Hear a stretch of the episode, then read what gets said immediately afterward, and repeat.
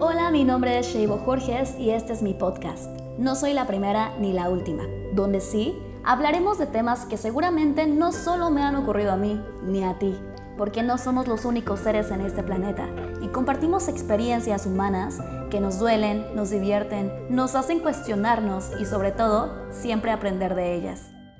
Quédate conmigo, porque no ser la primera ni la última me hace creer que hay más gente que ha vivido lo que tú y yo, y también que podemos aprender de las experiencias de otros para hacernos la carga aún más ligera.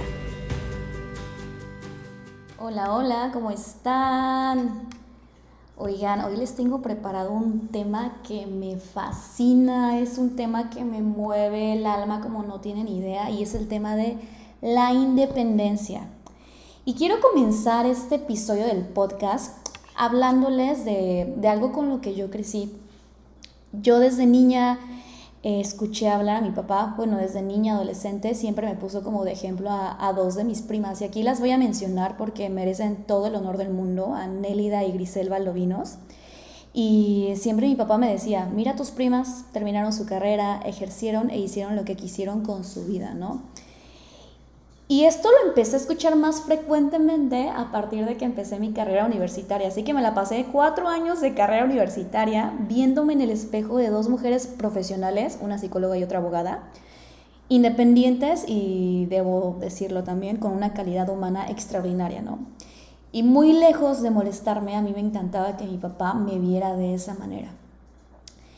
Y Pongo este ejemplo y me encanta repetirlo, la historia de mis primas, porque realmente siento que muchas veces nos ponemos, nos ponemos como ideales o admiramos a personas que quizás son o parecen inalcanzables, ¿no? Y en este caso a mí me tocó tener a personas que para mí eran muy tangibles y de verdad yo quería que mi papá algún día se sintiera orgulloso, así como de mis primas. Terminaron los cuatro años de universidad y digo, ahorita ya han pasado seis años desde ese momento que, que me gradué. Y curiosamente mi papá ya no me las pone como ejemplo, ya, ya mi papá me pone como ejemplo a mí, para todas mis primas, eh, toda la gente que conoce y de verdad me, me siento muy orgullosa por ello, bastante orgullosa. Y quiero empezar este tema justo con esta historia porque Siento que la independencia ha sido mi objetivo de toda la vida. De toda la vida, les juro que yo desde niña tenía el sueño, va a, soñar, va a sonar bien loco, pero de verdad yo tenía ese sueño, de que a los 18 años yo me iba a comprar eh, mi casa o que me iba a ir a vivir sola a un departamento en Ciudad de México pero, o sea, lejos del departamento y eso, yo soñaba con el día que yo fuera al súper y que de mi dinero pudiera comprar mi despensa. Se los juro por Dios que ese era mi gran sueño desde niña. Y yo desde niña he sido muy, muy independiente. Eh, por ahí cuentan mis abuelitos y, mi, mi papá que yo agarraba y les decía, ya me voy, y literal agarraba cinco pesitos y me iba y según yo me iba a subir al camión y todo, ¿no? O sea, de verdad, sí, soy de armas tomar. Soy de armas tomar en, en mi vida en muchas situaciones. Y no me, no me mudé a los 18 años de departamento, no, no, no pasó a esa edad, pero sí pasó a los 22 años y justamente fue cuando yo estaba en la universidad, yo, digo, a los que no saben, yo vivía súper lejos de mi universidad, vivía dos horas de camino, dos horas de ida, dos horas de vuelta, o sea, prácticamente me la pasaba en el transporte público. Y al principio, pues mis papás no querían que yo rentara un cuarto cerca de la universidad. Yo siempre lo quise, pero pues también la situación económica no daba para, para eso. Hasta que pues prácticamente ya el último año de universidad, o sea, ya los horarios eran bastante demandantes, de que yo entraba a las 7 de la mañana y luego salía a las 10 de la noche porque teníamos grabaciones, yo estudié comunicación social. Y ya de verdad la vida no me daba para llegar y hacer tarea, llegaba súper cansada, súper agotada y al otro día otra vez párate a las 4 de la mañana, vete a la universidad, sales hasta las 10 de la noche, muchas veces me tuve que quedar en casa de, de alguna compañera, de alguna amiga y salió de mi mamá, eh, ¿sabes qué? Pues ya consigue, consigue un cuarto, tienes hasta mañana para conseguirlo, o sea, yo en dos horas ya lo tenía, ¿no? Obviamente, ya lo había encontrado. Y el día, que, el día que me mudé a un cuartito, era un cuarto bastante bastante, pequeño en Ciudad de México, ahí en Villacuapa. El día que yo me mudé recuerdo claramente que yo no sabía cómo, de verdad yo no lo sabía, pero yo le dije a mi mamá, ¿estás consciente de que ya no vas a regresar? Y obviamente mi mamá ahí se puso a llorar, ¿no? y bueno, se puso a llorar mi mamá y yo tenía esa certeza de que ya no iba a volver. Y digo, hoy, seis años después de ese momento, no, siete años ya después de ese momento, eh, no he regresado a casa de mis papás. No he regresado a casa de mis papás porque para mí es muy importante mi espacio, es muy importante tener yo mi hogar, tener mi lugar. Y pues yo no supe cómo le hice, me la super ingenié. La verdad es que le trabajé bastante para mantener esa independencia, incluso terminando la universidad, que mis papás ya no me iban a pagar renta, ¿no? Y ahora sí iba yo por la libre y ahí me las ingenié y, y lo logré. Y pues bueno, hoy día yo estoy viviendo aquí, en, estoy viviendo en Cancún, en una casa hermosa y de pronto me paro y digo, ¿cómo lo hice? O sea, de verdad, ¿cómo lo hice? Pero yo he estado tan aferrada a ese objetivo de ser independiente porque es algo que, realmente me llena el alma, porque siento que no hay nada, no hay nada más rico, más grato y satisfactorio que, que, la independencia, porque siento que es eso que te da la libertad en la vida, ¿no? Porque siento que si algo se mueve, si alguien se va, si pasa algo, pues te tienes a ti y eso es más que suficiente. Siento que la independencia lo es todo. Así que a mí me encantaría invitarlos a que se aferren a ella, que se aferren a esa independencia.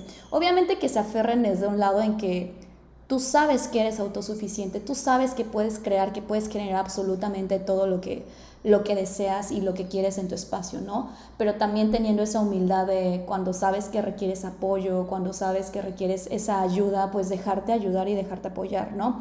Porque muchas veces vemos a la independencia desde un lugar como muy egoísta, de yo me las puedo todas, y no, no, no, o sea, siento que no va por ahí, siento que va como más desde un lugar más humilde de, ok, yo sé que puedo, pero también a veces requiero apoyo, requiero ayuda. Y les juro, o sea, yo no tengo, yo no tengo problemas con pedir apoyo pedir ayuda cuando cuando realmente sé que, que lo requiero. Por ejemplo, recuerdo que cuando vivía en Ciudad de México, yo cuando me sentía mal, pues dijo, o sea, si sabía que era una gripita o me dolía un poco el estómago, pues díjole, yo me las arreglaba y no me gustaba molestar a mis papás o que fueran a verme porque vivían igual a dos horas de, de mi casa, ¿no? Pero ya cuando era algo más severo, cuando de verdad yo decía, sabes que Sheila no puede sola, les hablaba y saben que me, me siento mal, apóyenme, ¿no? y mis papás obviamente siempre corrían a, verme. Así que siento que si vemos a la independencia desde este espacio más humilde, sería como la manera correcta, porque también el hecho de sentir que tú lo puedes absolutamente todo en la vida desde un lado más egoísta es también como negarle a la vida esa parte donde pues el apoyo de otras personas también puede llegar a ser gratificante para ti. Y bueno, ahorita estoy hablando de la independencia económica y material y profesional, por así decirlo, ¿no? Pero hace dos años yo me empecé a cuestionar mucho si realmente era independiente. ¿Por qué? Porque sí, ya vivía yo sola, ya yo pagaba mis cuentas, ya yo mi ya hacía yo mi despensa, ya yo veía por mí, veía qué me pasaba, etcétera, ¿no? Pero siento que también la independencia va más allá de pagar solamente tus cuentas, ¿no? Yo me pregunto si realmente la independencia también es emocional.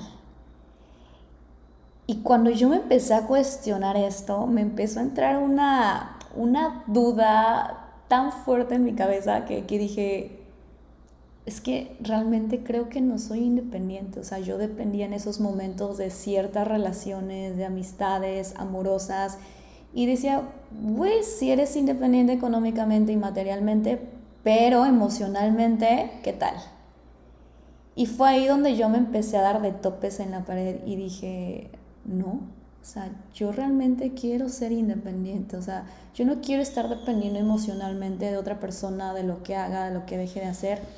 Y fue ahí donde también comencé a trabajar muchísimo en mí. Yo creo que esta fue como el detonante más fuerte cuando me di cuenta que no era independiente en este sentido, para comenzar a trabajar en mí, ¿no? Para comenzar a tomar terapia, coaching y, y todo lo que he hecho. Porque a mí sí me mueve mucho el hecho de estar dependiendo de alguien más en cualquier sentido, de verdad. Eso, digo, no sé si esté bien, si esté mal, pero a mí me molesta bastante depender de otras personas. ¿Y saben qué es lo más padre de la independencia? Que cuando existen estos cambios tan abruptos en tu vida, digo, yo les he contado ya bastantes de los cambios que he tenido estos años, más bien, este último año y medio ha sido un año muy impactante para mí porque de verdad todo se ha movido y siento que lo que me ha dado firmeza, lo que me ha puesto los pies en la tierra es el tener esa independencia como les mencionaba hace rato, el saber que si algo se mueve, que si alguien se va, que si alguien no quiere, siempre voy a estar yo y siempre sé que, siempre sé que puedo. Y yo sí los invitaría a que pues realmente se aferren a esa independencia, a que realmente si, si es algo que les mueve auténticamente ser independientes, que se aferren a eso, porque yo yo sí siento que es una de mis herramientas más fuertes emocionalmente, económica y materialmente eh, que tengo como persona. Y es lo que me ha dado una firmeza impresionante porque si no les miento, cuando hay cambios, cuando, híjole, cuando me toca hacer movimientos muy bruscos, pues obviamente me aterro, de verdad se siente horrible, no están para saberlo, pero hace dos semanas me, me pasó algo así, algo súper fuerte y híjole, o sea, a lo único que pude aferrarme fue realmente a esa independencia, decir, güey, yo puedo, o sea, lo he hecho una y dos y tres y cuatro veces y vas a volver a hacerlo, ¿por qué no? Y más ahorita que, que estás más grande, que tienes más herramientas, más experiencia y más aprendizaje, lo vas a hacer totalmente. Así que, pues quería compartirles eso el día de hoy acerca de la independencia. Si ustedes quieren pueden compartirme todos sus comentarios, cómo se sienten, si de verdad creen que son independientes, si les gusta la independencia, qué opinan acerca de este tema. Los veo en mi Instagram, estoy como Sheibo Jorges, en TikTok también, en Facebook también tengo mi página como Sheibo Jorges. Y pues nada, sigamos compartiendo este, este tipo de pensamientos. Nos vemos en el siguiente episodio.